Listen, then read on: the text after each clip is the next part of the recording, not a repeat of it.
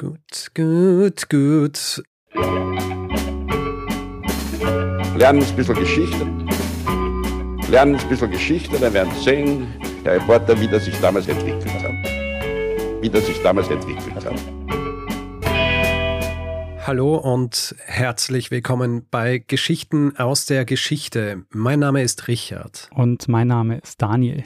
Ja, und wir sind zwei Historiker, die sich hier Woche für Woche eine Geschichte erzählen, immer abwechselnd und auch immer so, dass der eine nie weiß, was der andere ihm erzählen wird. Richtig. Und Daniel, angekommen bei Folge 354, 354. Ja. Letzte Woche 353. Äh, erinnerst du dich noch, über was ich da gesprochen habe? Oh ja, du hast äh, zum ersten Mal Gedichte vorgetragen. Äh, Liebesgedichte. Oder doch, das war nur ein Liebesgedicht, war kein Schmähgedicht, ne? Ja, das habe ich nur, hab ich nur äh, paraphrasiert. Das ist ein Teil des Schmähgedichts, ja. Sehr gut. ähm, du hast uns über eine Poetin aus Andalusien im 11. Jahrhundert erzählt, von Valada. Genau. Valada bint al-Mustakfi, wie sie auch hieß. Ja, ähm, schönes Feedback bekommen. Einiges Feedback, das ich äh, dann gerne in unsere nächste Feedback Feedback-Folge, in unseren nächsten Feedgag packen werde. Allerdings ein Feedback. Hm. ähm, ein Feedback, das massivst eingetroffen ist. Ja. Oh ja. Massive Zahlen. Äh, dasselbe Feedback, ein grober, grober Schnitzer in, äh, in dieser Folge und natürlich von mir und natürlich äh, ähm, auch irgendwie nur so am Rande, Teil der Einleitung. Ich spreche über Cordoba. Und dann spreche ich über dieses schicksalsträchtige Fußballspiel zwischen Deutschland und Österreich, wo Österreich gewonnen hat, was so natürlich eine, eine äh, riesige Sensation war für Österreich. Ich werd narisch, Edi Finger, ja, geschrien. Und natürlich ist es nicht so, äh, wie es mir dann auch gesagt wurde, dass Cordoba in Spanien, ja, sondern Cordoba in Argentinien wird. Argentinien. Ja. Also äh, tatsächlich, äh, da, da, sieht man wieder mal, wie wenig ich mich mit Geschichte, äh, mit Geschichte, mit der Geschichte des Fußballs auch auseinandersetze, dass, dass sie da gar nicht drüber nachgedacht habe, dass es auch ein anderes Cordoba geben könnte, wo, wo das stattgefunden hat. Aber tatsächlich war die WM, in dessen Rahmen das ganze Spiel stattgefunden hat, äh, 1978 in Cordoba, Argentinien. Ja, richtig. Und mir tut es leid, Richard, weil eigentlich ich jetzt wissen müssen. Ja. Ich habe sogar einen Podcast, wo es um Fußballgeschichte geht. Und es ist schon echt unangenehm, äh, dass ich das nicht gemerkt habe.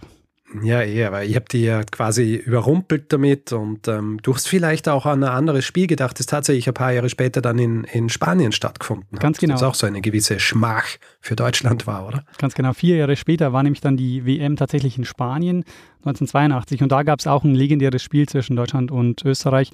Das war dieses Spiel von Gijon das Spiel ist 1 zu 0 für Deutschland ausgegangen und äh, dieses, dieses Ergebnis hat gereicht äh, oder hat dafür gesorgt, dass beide in die nächste Runde kommen, weshalb beide Mannschaften irgendwann aufgehört haben, gegeneinander zu spielen und äh, deshalb wird das Spiel auch die Schande von Gichon genannt und ich glaube, dass ich es damit verwechselt habe.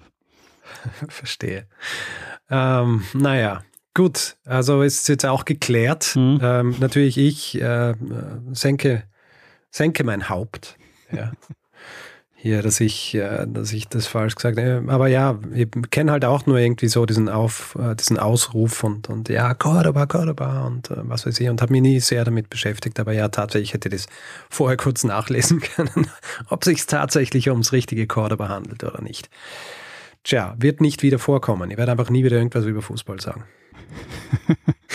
ja, oder so. Oder so. Das ist eine Variante. Gut, Daniel, nachdem wir das jetzt also geklärt hätten, denke ich, äh, könnten wir jetzt übergehen zur eigentlichen Geschichte dieser Folge. Und nachdem ich ja letzte Woche diese Geschichte über Valada erzählt habe, bist du dran. Und ich äh, lehne mich jetzt hier zurück, gemütlich, und lausche deiner Stimme. Richard, am 15. August 1785 ist im Schloss Versailles am Königlichen Hof alles bereit für eine große Feier. Mhm. Es ist ein Feiertag, Maria Himmelfahrt. Die höchsten Würdenträger des Landes sind gekommen und sie warten jetzt darauf, dass die Königin Marie Antoinette mit ihrem Mann Ludwig XVI. zur Königlichen Hofkapelle geht, wo Kardinal de Rouen, der an der Spitze der französischen Kirche stand, eine Messe halten soll. Mhm. Er hat auch schon die liturgischen Gewänder an, es kann also losgehen. Und dann kann es aber anders. Er wurde nämlich jetzt im Namen des Königs verhaftet und statt in die Kirche wurde jetzt in die Bastille geführt, das berühmte französische Staatsgefängnis. Mhm. Es war der Höhepunkt eines Betrugsskandals, wie ihn das Ancien Regime noch nicht erlebt hat und der die Monarchie wenige Jahre vor der Französischen Revolution erschüttert hat und zum bis dahin berühmtesten Prozess in Frankreich geführt hat. Richard, es geht heute um einen spektakulären Betrug, eine Hochstaplerin, ein leichtgläubiges Opfer und eines der teuersten und aufwendigsten Schmuckstücke der damaligen Zeit. Ja, es geht um die Halsbandaffäre, die von Goethe auch als die Vorgeschichte zur französischen Revolution bezeichnet wurde. Mhm. Kennst du die Geschichte um die Halsbandaffäre, Richard? Mir ist diese Geschichte einige Male vorgeschlagen worden. Ähm, ich habe es aber nur so ein bisschen äh, nachgelesen. Also mein, mein, mein Wissen drum ist äh, sehr limitiert. Mhm. Deswegen freue ich mich sehr, dass du es jetzt machst. Hervorragend. Ähm, diese Verhaftung, äh, musst du dir vorstellen, war ungeheuerlich. Also einer der höchsten Würdenträger des Landes wird vor aller Augen mit dieser Verhaftung gedemütigt. Mhm. Und die Person, die der Dreh- und Angelpunkt dieser Affäre ist, die französische Königin Marie Antoinette, weiß eigentlich bis kurz vor der Verhaftung des Kardinals gar nichts von der ganzen Angelegenheit. Wir werden aber gleich sehen, dass der ganze Ausgang dieser Geschichte vor allem negativ an ihr hängen bleiben wird, obwohl sie mit der Sache eigentlich gar nichts zu tun hatte. Mhm. Marie Antoinette ist geboren 1755 als Erzherzogin Maria Antonia von Österreich und sie war eine Tochter von Maria Theresia und sie wurde verheiratet mit dem Thronfolger in Frankreich, der ab 1774 als Ludwig XVI. an der Macht war und sie dann eben als Königin. Und wie so oft wurde da mit Hochzeiten Politik gemacht. Äh, in dem Fall war es recht brisant, weil es ging darum, das Bündnis zwischen Österreich und Frankreich zu stärken, ähm, die in den Jahrhunderten davor eigentlich immer verfeindet waren. Hm. In der Geschichtswissenschaft gibt es da den Ausdruck vom habsburgisch-französischen Gegensatz. Aber das ändert sich dann ab Mitte des 18. Jahrhunderts, weil Preußen als neue Konkurrenz dazukommt und die Habsburger dann Frankreich als neuen Bündnispartner gewinnen wollen. Mhm. Und das gelingt auch, aber das erklärt auch ein Stück weit, warum es Marie Antoinette nicht leicht hatte am französischen Hof. Und nicht leicht haben ist äh, sehr untertrieben. sie war zeitweise extrem unpopulär und Ziel zahlreicher Schmähungen. Und sie wird auch Teil einer beispiellosen Diffamierungskampagne. Darüber werden wir noch, äh, nachher noch ein bisschen genauer reden. Jedenfalls 1770, da war sie 14, kommt zur Hochzeit in Wien. Die findet nämlich per Prokuration statt. Ich glaube, das hatten wir schon mal in der Folge. Wo jemand statt dem Bräutigam dann dort ist. Genau, das heißt, bei der Trauung äh, sind nicht beide Brautleute persönlich dabei.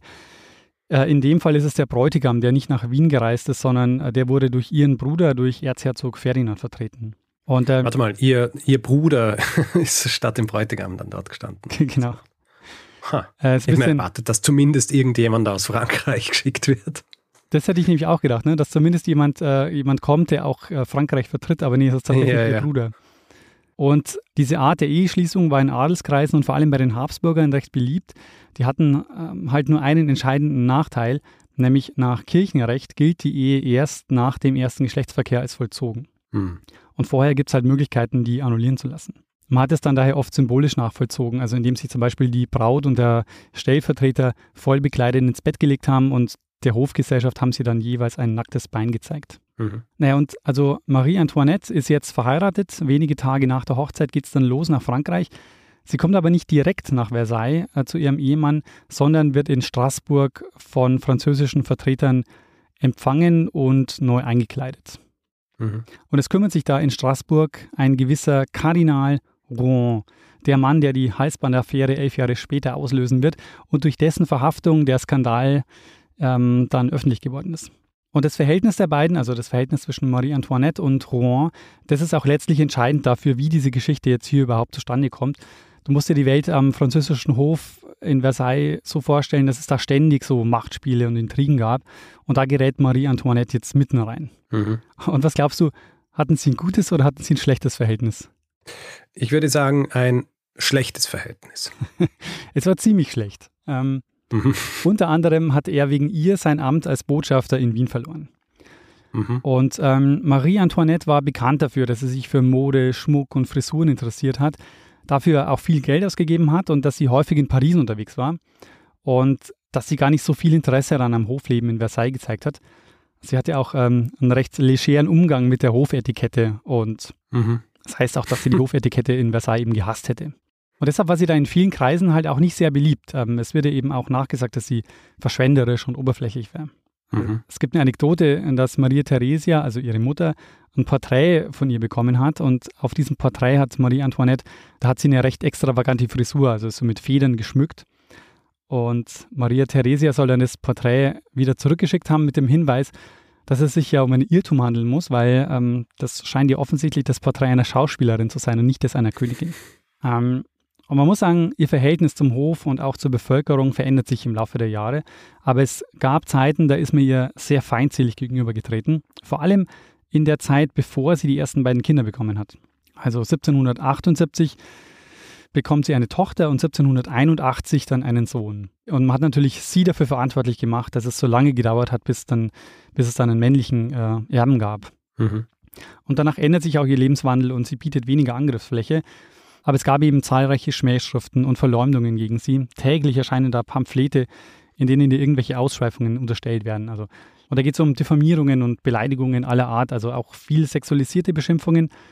Ihr wird nicht nur ein sehr ausschweifendes Sexleben vorgeworfen, sondern auch alles mögliche Verbotene unterstellt, also Inzest zum Beispiel. Mhm. Und das ist wichtig im Hinterkopf zu behalten, weil das erklärt jetzt auch dann gleich, warum diese Affäre am Ende Marie Antoinette angelastet wurde, nicht, weil sie schuldig war, sondern weil sich viele eben gedacht haben, ah, das passt zu ihr. Mhm. Die Ausgangsposition jetzt ist folgende. Wir haben eine sehr unbeliebte Königin auf der einen Seite und wir haben einen der höchsten Würdenträger des Landes aus einer sehr einflussreichen Familie auf der anderen Seite, nämlich den ähm, Louis-René Edouard de Rouen, der Fürstbischof in Straßburg. Er wird auch genannt La Belle Eminence. Mhm. Und er war jedenfalls sehr wohlhabend, hat sich das auch anmerken lassen. Also das heißt, er war dem Luxus nicht abgeneigt. Und mhm. das ist wiederum der Grund, warum äh, Maria Theresia ihn nicht leiden konnte. Weil, weil er dem Luxus nicht abgeneigt war. Genau. Sie war unter anderem der Meinung, dass man als Geistlicher nicht so prunkvoll auftreten sollte. Ist Und, auch ein bisschen blauäugig, oder? Gerade für jemanden, der, der, der den Hof gewohnt ist. Mhm. Womöglich waren es auch noch andere Gründe, aber ähm, jedenfalls ähm, Rouen wurde von Ludwig XV. 1772 als Gesandter nach Wien geschickt und sie konnte ihn nicht leiden, wollte ihn als Botschafter wieder loswerden. Mhm. Was auch in dem Moment gelungen ist, als ihre Tochter in Frankreich dann an die Macht kam. Das war eine der ersten Entscheidungen, die der neue König Ludwig XVI. trifft, nämlich dass er den Rouen aus Wien abberuft, 1774. Und der Rouen, der hat jetzt am Hof in Versailles ein Problem, weil die Königin, die spricht nicht mit ihm, die ignoriert ihn. Und das steht jetzt seiner Karriere am Hof auch im Weg, weil er macht sich zum Beispiel Hoffnungen auf einen Platz als Minister im Ratskabinett. Auf der einen Seite. Andererseits muss man aber auch sagen, ähm, er hat jetzt auch am Hof einige Posten bekommen. Also er würde zum Beispiel der ähm, der Grand Aumônier de France. Damit steht er jetzt an der Spitze der französischen Kirche. Das war das höchste geistliche Amt am Hof. Äh, eine seiner Hauptaufgaben war zum Beispiel dem König die Kommunion zu spenden und die Taufen und Hochzeiten von Angehörigen der königlichen Familie zu feiern. Und er wurde auch Kardinal in der Zeit. Aber trotzdem fühlt er sich so, als wäre er am Hof in Ungnade gefallen, weil ihn die Königin eben jahrelang öffentlich ignoriert. Mhm. Also er leitet zwar alle offiziellen Zeremonien in Versailles, aber die Königin behandelt ihn einfach wie Luft. Und der Rouen, der stellt sich jetzt die Frage, wie er das ändern kann, ähm, was er tun muss, um die Aufmerksamkeit der Königin zu bekommen. Und jetzt kommt eine Frau ins Spiel, die daraus Kapital schlägt, weil sie merkt, ah, der Kardinal, der ist bereit für die Aufmerksamkeit der Königin viel Geld in die Hand zu nehmen. Mhm. Und so nimmt die Affäre jetzt ihren Lauf. Und zwar die Frau ist ähm, Jeanne de la Motte. Sie nennt sich meistens Comtesse de la Motte, stammt aus einer verarmten Adelsfamilie, also Sie ist geboren als Jeanne de Saint-Remy. Sie behauptet aber, ihr Stammbaum führt zurück bis Heinrich II., also sie tritt überall als Valois auf.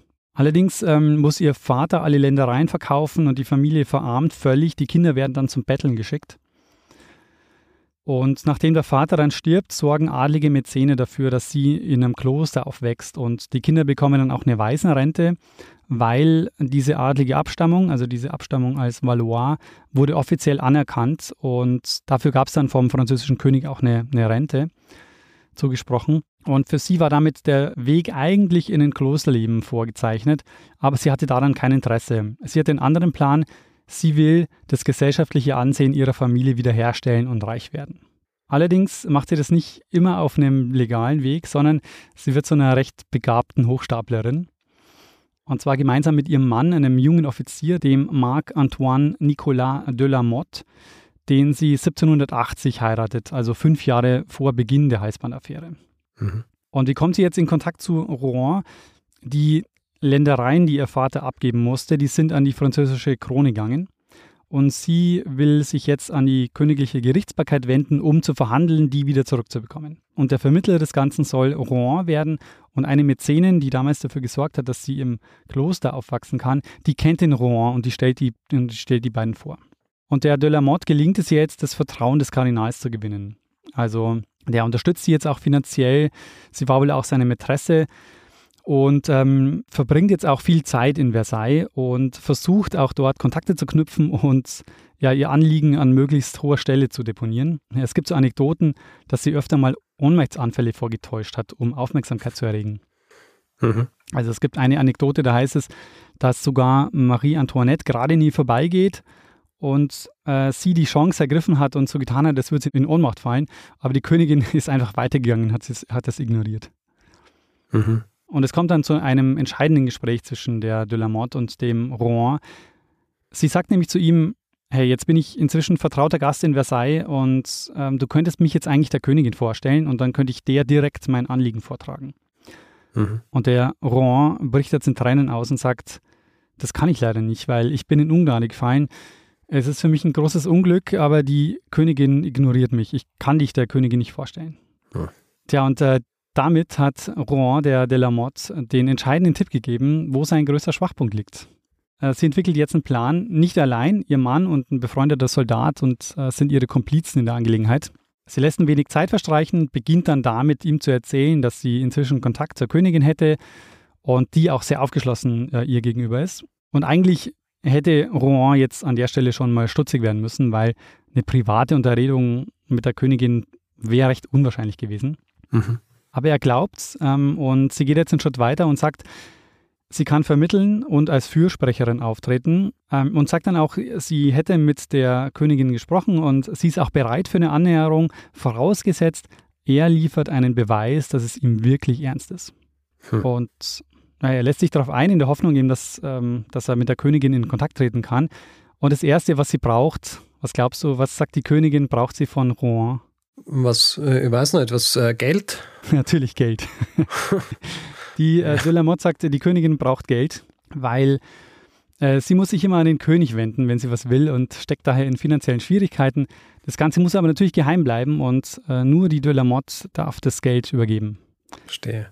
Und so passiert es auch. Also der Rouen gibt der de la Motte das Geld und in der Hoffnung, dass er damit die Königin erreicht, aber natürlich weiß die Königin nichts davon. Die de la Motte hat überhaupt keinen Kontakt zur Königin, hm. sondern behält das Geld für ihren, äh, um ihren Lebensstil zu finanzieren. Mhm. Der Rouen ist aber erstmal begeistert, weil ähm, er sieht jetzt seine Chancen am Hof steigen und gibt der de la Motte das Geld und er wundert sich nach einigen Wochen, dass die Königin ihn weiterhin ignoriert. Die de la Motte beruhigt ihn aber und sagt, ja, ja, ähm, Marie Antoinette will das noch nicht öffentlich zeigen, aber das, das wird schon alles. Aha. Aber der Comtesse de la Motte äh, ist jetzt klar, das kann sie nicht lange so spielen, ähm, daher startet sie jetzt einen Briefwechsel. Sie übergibt ihm Briefe, die angeblich von Marie Antoinette stammen und in denen sie ihm dann Anweisungen gibt, ähm, aber in einem sehr persönlichen Ton. Mhm. Und äh, das begeistert ihn natürlich auch erstmal wieder und es hält ihn tatsächlich auch bei der Stange. Er gibt weiterhin auch immer wieder mal Geld und die Taktik der Comtesse geht bis dahin jetzt voll auf, aber sie schlittert halt jetzt immer weiter in die Geschichte rein. Es wird immer verzwickter und letztlich fehlt ihr jetzt an der Stelle noch die Exit-Strategie. Weil das nächste ist dann, dass der Rouen sagt, naja, jetzt habe ich ihr so viel Geld gegeben, sie redet immer noch nicht mit mir, ich würde gern mal mit ihr sprechen. Vor allen Dingen, weil er hat halt, äh, bekommt er auch ständig vertraute Briefe von ihr und er denkt sich jetzt, die Briefe sind so vertraut geschrieben, ähm, in so einem netten, höflichen Ton. Ähm, eigentlich, äh, mich wundert es, warum mich die Königin trotzdem noch ignoriert. Ja. Die de la Motte ist jetzt in der Zwickmühle und jetzt organisiert sie ein außergewöhnliches Treffen. Am 10. August 1784, also ungefähr ein Jahr vor der Verhaftung von Rouen. Es ist eigentlich ähm, was jetzt kommt, ist eigentlich kaum zu glauben. Ähm, und also es ist kaum zu glauben, dass der Rouen darauf reinfällt, aber offenbar steckt das schon so tief in der Geschichte drin, dass er im Grunde alles glaubt, was man ihm vorsetzt. Und zwar machen sie folgendes. Sie engagieren eine gewisse Marie-Nicole Le Gouet, der sie einen Job anbieten, weil sie eine gewisse Ähnlichkeit mit Marie Antoinette hatte. Und die Szenerie war so, die de la Motte ging mit der vermeintlichen Königin, die natürlich verschleiert war, dass man sie nicht so gut erkennen kann, ähm, im Dämmerlicht durch den Schlosspark. Sie hat außerdem eine Rose in der Hand und einen Brief für den Rouen. Und ihm wird gesagt, dass die Königin um 11 Uhr in der Venuslaube auf ihn warten würde. Und es ist natürlich ein völlig unrealistisches Szenario, was äh, ihm aber nicht auffällt. Also es wäre undenkbar, dass Marie Antoinette ähm, sich um 11 Uhr mit ihm dort trifft und ihm dann eine Rose und einen Brief übergibt. Hm. Ähm, er ist aber halt voll aufgeregt und pünktlich zur Stelle und ähm, was glaubst du, Richard, wie löst die de la Motte das Problem, dass ihm ja sofort auffällt, dass es nicht Marie Antoinette ist, wenn sie sich erstmal gegenüberstehen? Naja, sie ist ja wahrscheinlich weiterhin verschleiert, oder? Genau. Und ähm, äh, sprechen wird sie auch nicht mit ihm. Wahrscheinlich wird sie sagen, ja, sie hat, äh, sie, äh, hat äh, Entzündung des Kehlkopfs und deswegen muss äh, jemand anderer für sie sprechen. Äh, das wäre ein guter Versuch gewesen, aber sie machen es ein bisschen anders. Ähm, die vermeintliche Marie Antoinette betritt die Venuslaube, murmelt irgendwas vor sich hin. Der Rouen geht sofort auf die Knie, sie wirft ihm die Rose runter und in dem Moment springt die de la Motte hinter dem Gebüsch vor und sagt, Achtung, wir müssen hier schnell weg, es kommt jemand. Sie packt mhm. den Rouen und äh, läuft mit ihm zum Schloss. Diese Geschichte ist eigentlich ja völlig abenteuerlich, ja. Also mhm. wenn sie nicht so gut dokumentiert. Ich habe mich gerade gefragt, wo, woher hast du das? Weil das ist so, äh, so spezifisch.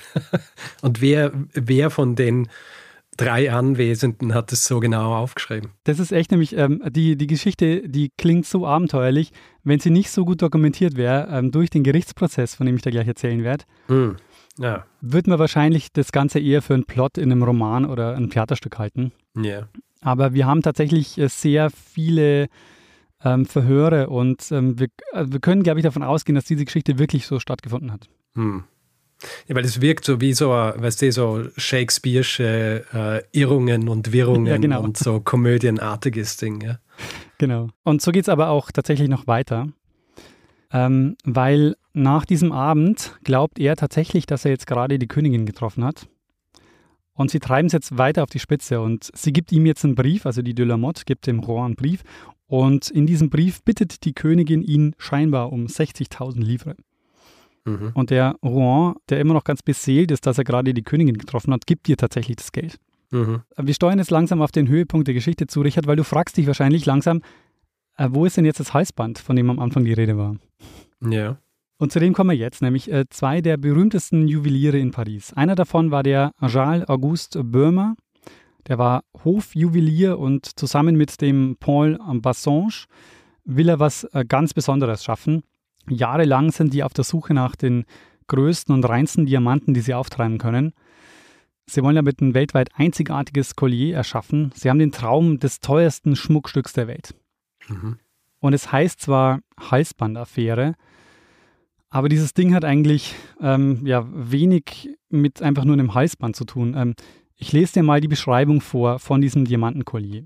Mhm. Es besteht aus einer Reihe von 17 haselnussgroßen Diamanten, aus der drei Girlanden entspringen, in deren Mitte jeweils ein birnenförmiger Anhänger angebracht ist, und an den Seiten hängen vier lange Bänder aus je drei Reihen Diamanten, die fast bis zur Taille reichen. Die beiden Bänder in der Mitte kreuzen sich auf der Höhe des Brustansatzes, wo ein riesiger Diamant prangt, um am Ende wie die seitlichen Bänder in fünf funkelnde Quasten zu münden. Hm. Dieses, ähm, Klingt fast wie so ein äh, Diamantenkürass. ja, genau. Wirklich so wie, so wie so ein Brustharnisch. Das Ding bestand aus 540 Diamanten. mhm.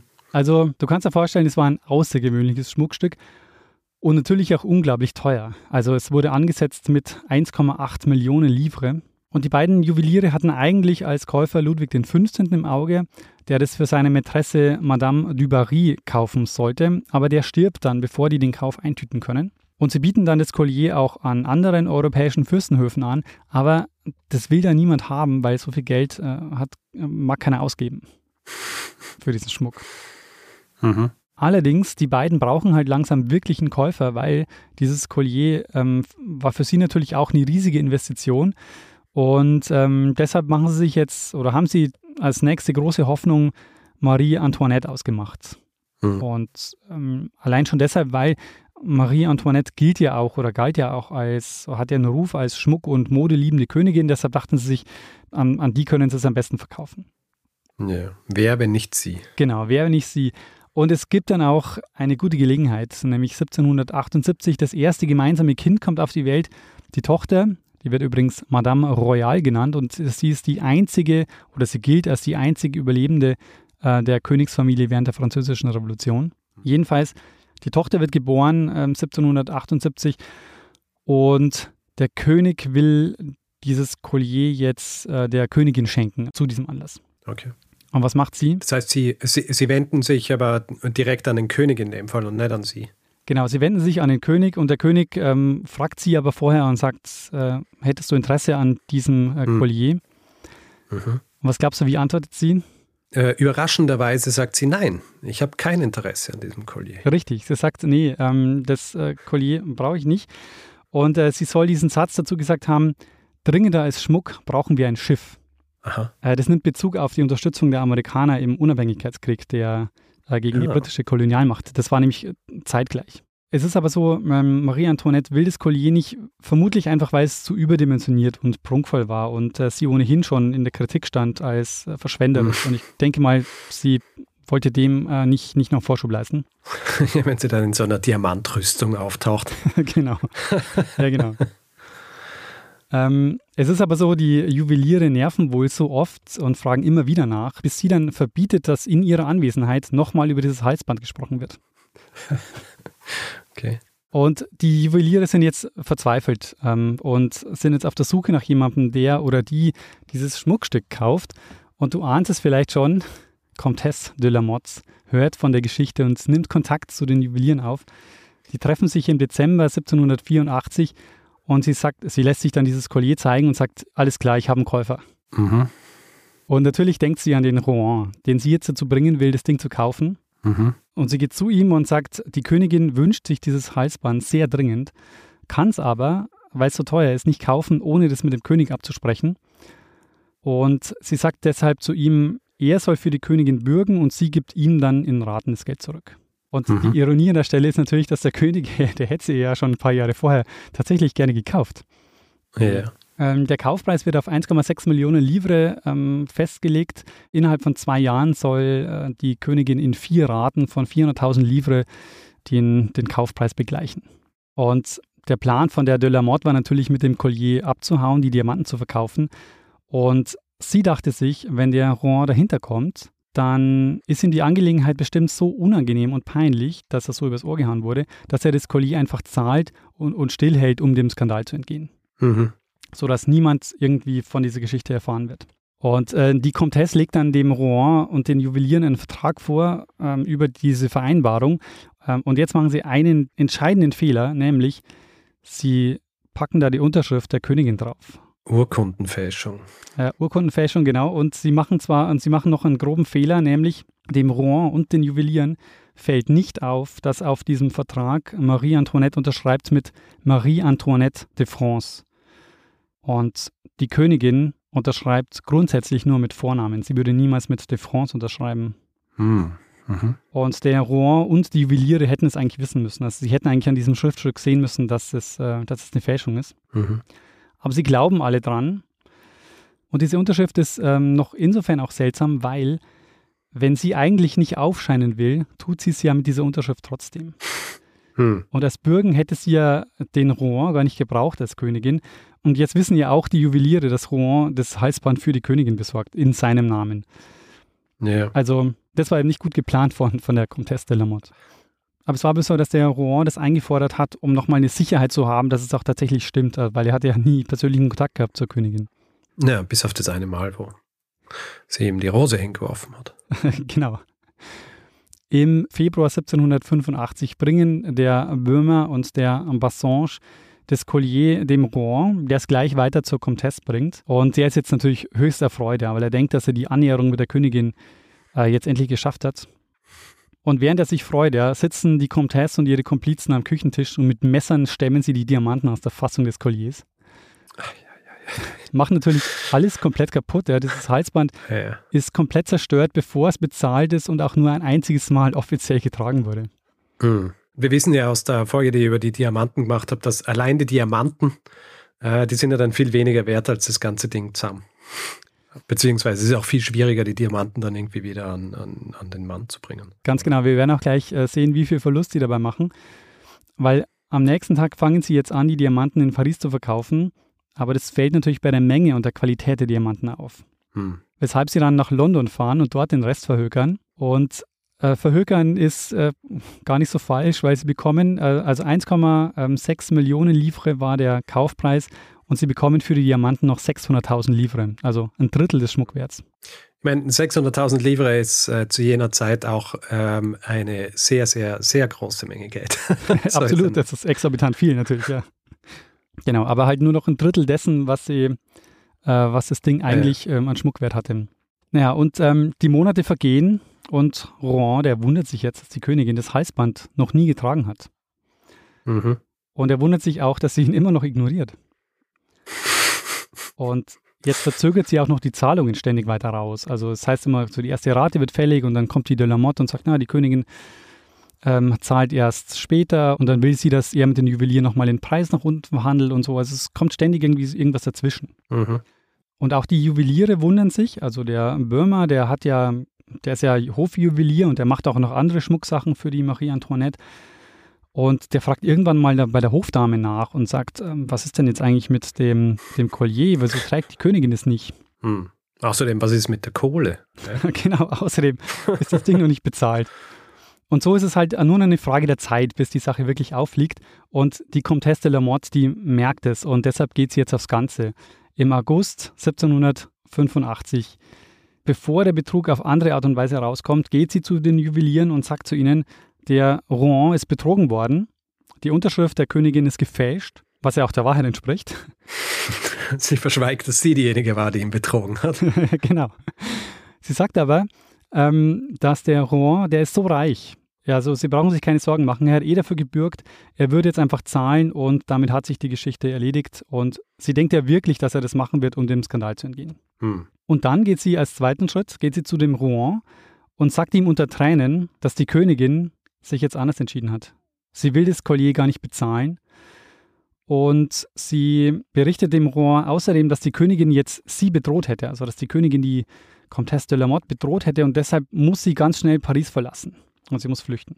Hm. An sich äh, ein guter Plan, weil hätte er jetzt gezahlt, hätten sich die Juweliere damit zufrieden gegeben, wäre sie fein raus gewesen und hätte eine Begründung gehabt dem Rouen gegenüber, dass sie jetzt äh, nicht mehr in Paris ist. Naja, aber äh, wenn sie zu ihm geht und sagt, die möchte es, also sie möchte es nicht bezahlen, dann äh, impliziert es ja auch, dass sie es nicht haben will und dass sie es ja zurückgeben muss eigentlich. Dann muss es eher gar nicht bezahlen. Von zurückgeben war noch keine Rede.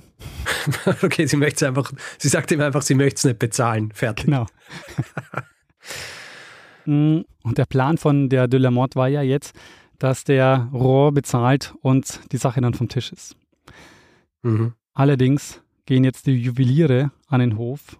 Die gehen nicht zu Rouen und sagen zu ihm, hey, gib uns mal das Geld, sondern sie gehen zu Marie Antoinette und zeigen ihr das Schriftstück mit der gefälschten Unterschrift. Mhm. Und sie ist jetzt natürlich empört. Ja. Sie beschuldigt den Kardinal, in ihrem Namen das Collier gestohlen zu haben, um seine Schulden zu zahlen.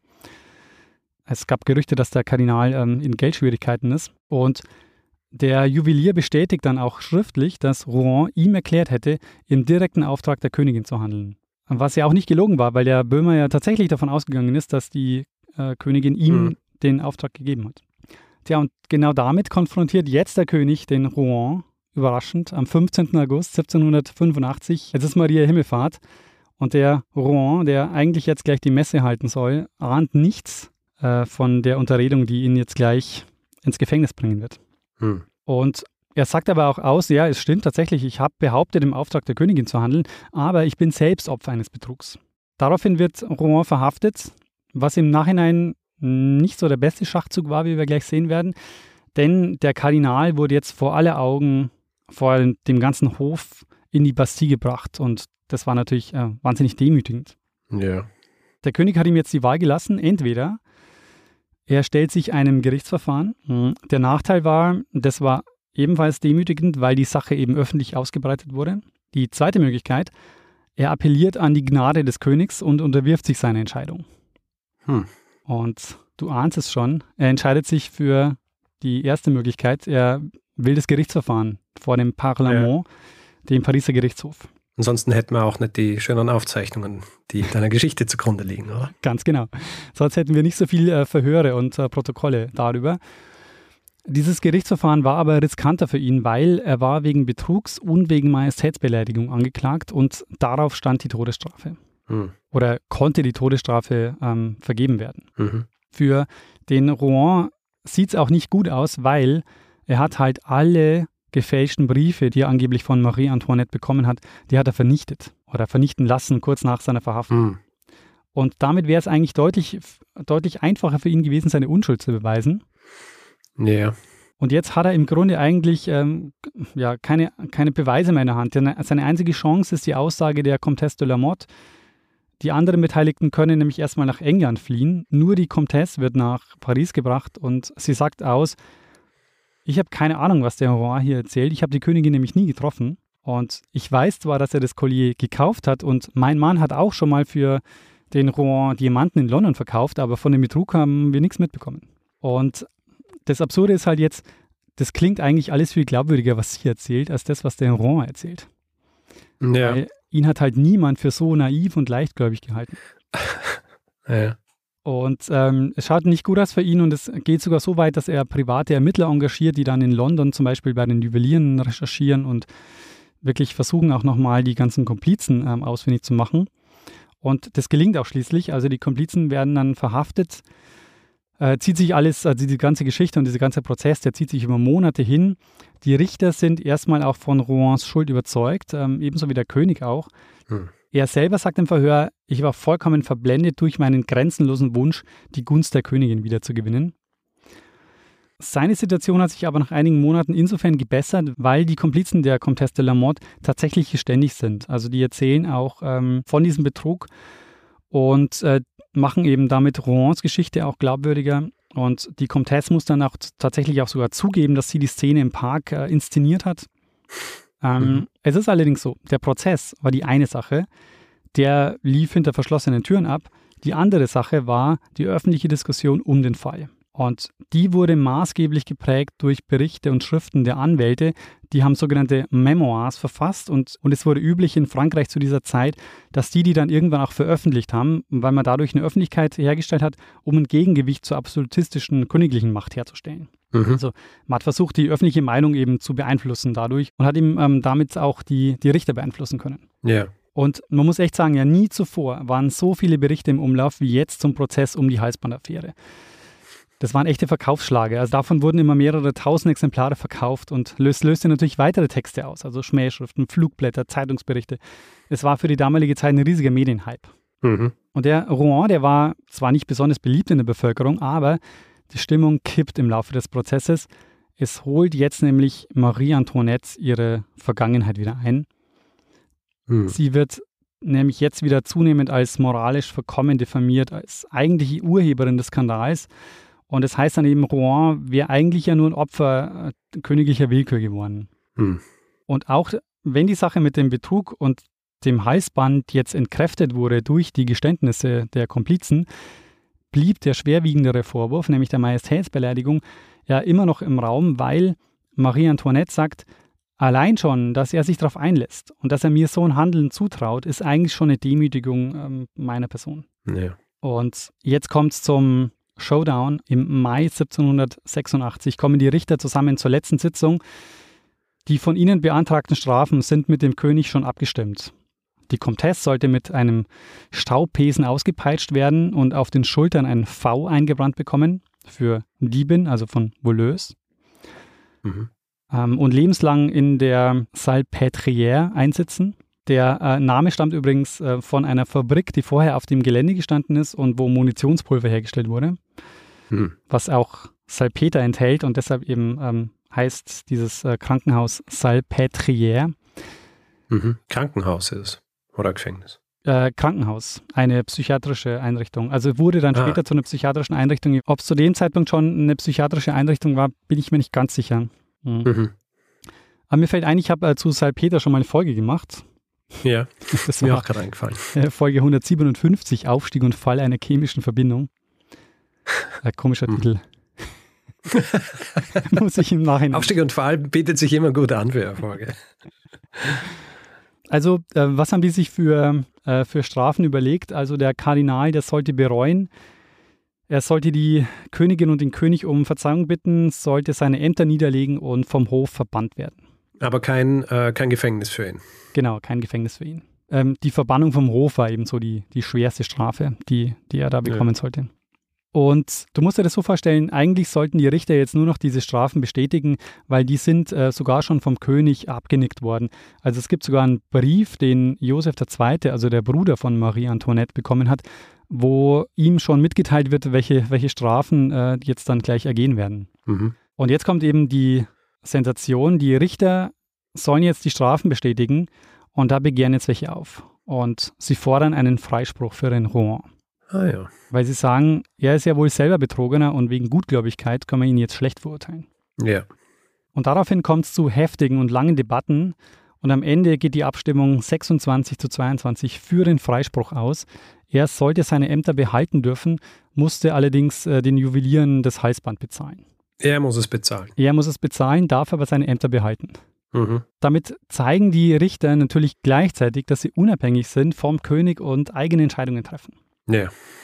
Und in Paris wird der Freispruch jetzt gefeiert und zwar von allen Schichten. Ähm, das ist eben auch was, weshalb so ein bisschen die Vorgeschichte zur französischen Revolution ist. Es ist ähm, in Versailles herrscht gleichzeitig wirklich blankes Entsetzen. Also dieses Urteil war einfach ein Affront gegen den König, der die Urteile ja schon abgenickt hat. Ja. Und gleichzeitig war es auch ein Affront gegen die Königin, weil mit dem Freispruch galt sie in der öffentlichen Meinung jetzt insgeheim als die Schuldige.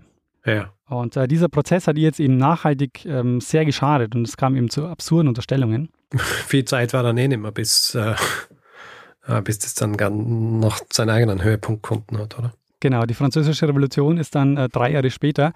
Man muss auch sagen, der Rouen wurde im Anschluss an den Freispruch auch nicht wirklich glücklich. Also der König hat ihn dann trotzdem seine Ämter enthoben und er musste sich dann zurückziehen. Die de la Motte wurde ausgepeitscht, gebrandmarkt und in die Salpêtrière gebracht. Aber nach einem Jahr ist sie die Flucht gelungen und sie geht dann nach England. Und die Flucht wurde offenbar organisiert, aber wir wissen nicht, wer ihr da geholfen hat. Aber irgendjemand am Hof hatte ein Interesse daran, dass sie freikommt. Was sie jetzt in England sehr eifrig macht, ist, dass sie ähm, ja, gegen die französische Königin agitiert. Also sie schreibt dann auch ja. eine Biografie, in der sie eben ähm, ja, die Marie Antoinette angreift. Und es fließt dann auch wohl einiges an Geld, äh, das der französische Hof bezahlt, ähm, um dieses Buch äh, nicht erscheinen zu lassen. Ja. Ja, und ähm, Marie Antoinette, die zieht sich dann zurück ähm, in den Kreis ihrer Familie. Einfach ähm, diese Anfeindungen, die werden einfach zu viel. Äh, sie wird bei einem Theaterstück zum Beispiel lautstark ausgebuht und äh, das ist ähm, für sie so ein, so ein Moment, wo sie dann sagt, sie, sie zieht sich jetzt äh, eben aus der Öffentlichkeit zurück. Mhm. Hier wurde dann in der Französischen Revolution der Prozess gemacht. Am 16. Oktober 1793 wurde sie dann in Paris hingerichtet. Aber es bleibt natürlich noch die Frage, welche Rolle spielt diese Geschichte für die Französische Revolution? Und ich habe schon erzählt, Goethe bezeichnet das als die Vorgeschichte. Mhm. Was man auf jeden Fall festhalten muss, ist, das französische Königshaus hat durch diese Halsbandaffäre enormen Schaden genommen, und zwar auf mehreren Ebenen. Ähm, also die öffentliche Meinung, aber auch die Richter, die mit dem Freispruch ähm, Rouens zeigen, dass sie eben eigene Entscheidungen treffen. Entscheidend ist aber, denke ich mir, dass diese Geschichte allen Schichten in Frankreich gezeigt hat, dass der König und das Königshaus nicht mehr unantastbar waren. Also hm. das ist, glaube ich, der entscheidende Punkt. Und drei Jahre später wird sich das dann eben zeigen während der Französischen Revolution. Aber darum wird es heute nicht mehr gehen. Denn Richard. Das ist eine andere Geschichte. Genau, das, eine, das, das, ist eine andere Geschichte.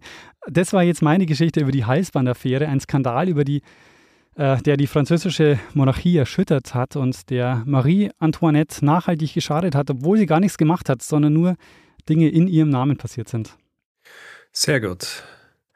Eine sehr gute Geschichte und ich finde, äh, die Zeit ist halt schon sehr, sehr spannend und äh, hat mich sehr erinnert an Erfolge, die ich gemacht habe, die auch so als quasi etwas äh, kategorisiert werden kann, dass äh, die anbahnende äh, französische Revolution quasi vorhernimmt, mhm. und zwar die, der Mehlkrieg, oh ja. der ja auch um so 1775 rum, also diese Unruhen waren. Und es ist ja auch gerade die Zeit, als, ähm, äh, als sie dann nach, nach Paris kommt, Marie Antoinette.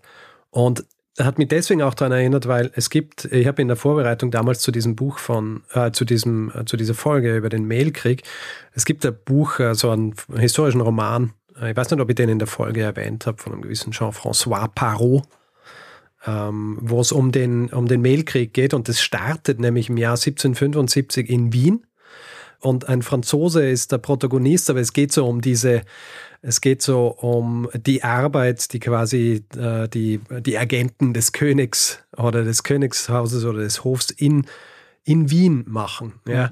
Diese Intrigen und so weiter, was so hinter den, hinter der, äh, der also so behind the scenes passiert, ja. Ähm, hat mich sehr daran erinnert. Und auch ebenso diese, diese Zeit, wo du merkst, äh, so diese, diese absolutistische Macht des Königs ist gebrochen. Ja, genau. Also, ja. Und äh, du merkst es dann eben vor allem, wenn dann so ein paar Richter sich, äh, sich gegen den Willen des, äh, des Königs entscheiden. Und das ist so, tatsächlich so diese letzten 20 Jahre vor der tatsächlichen Revolution ist das so diese, diese Zeit, wo du an allen Ecken und Enden spürst, wie die, oder die Risse entstehen siehst. Ja.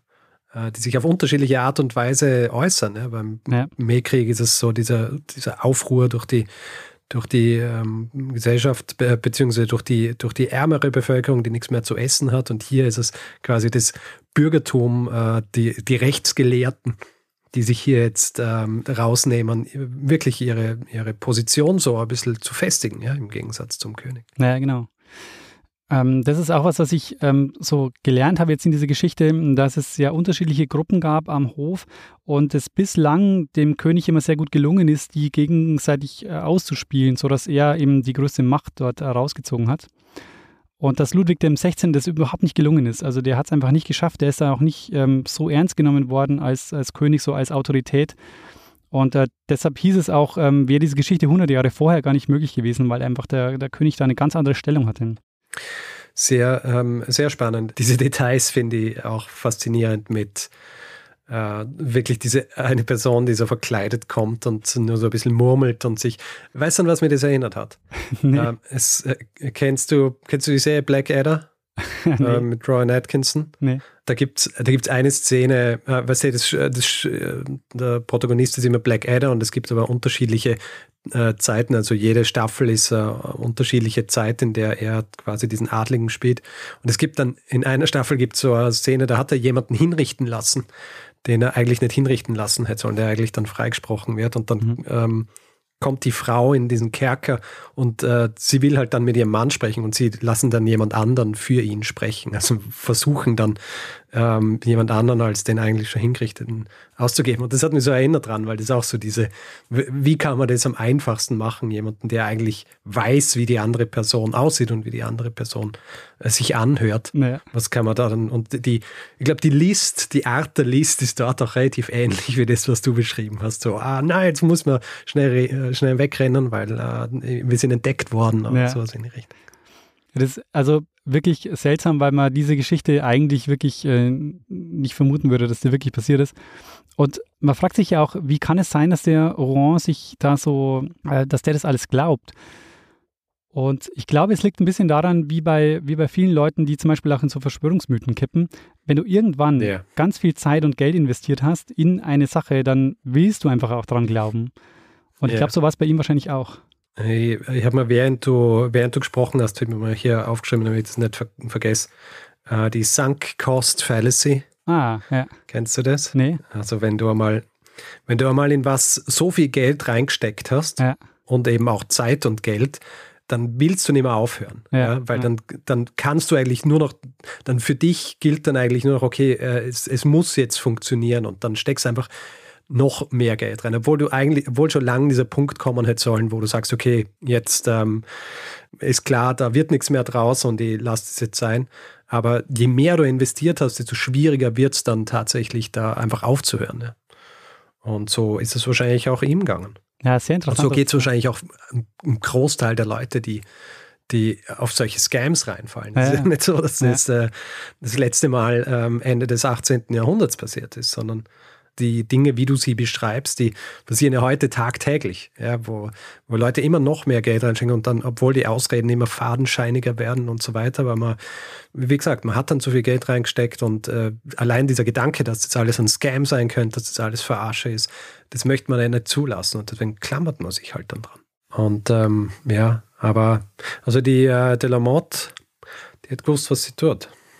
Absolut, also das hat sie ähm, gut gemacht. Andererseits, ja, also glücklich geworden ist sie trotzdem nicht. Ja, sie hätte halt, äh, sie hätte eigentlich in England bleiben sollen mit den 600.000 Livre, die sie gemacht hat. Genau. Ähm, aber naja.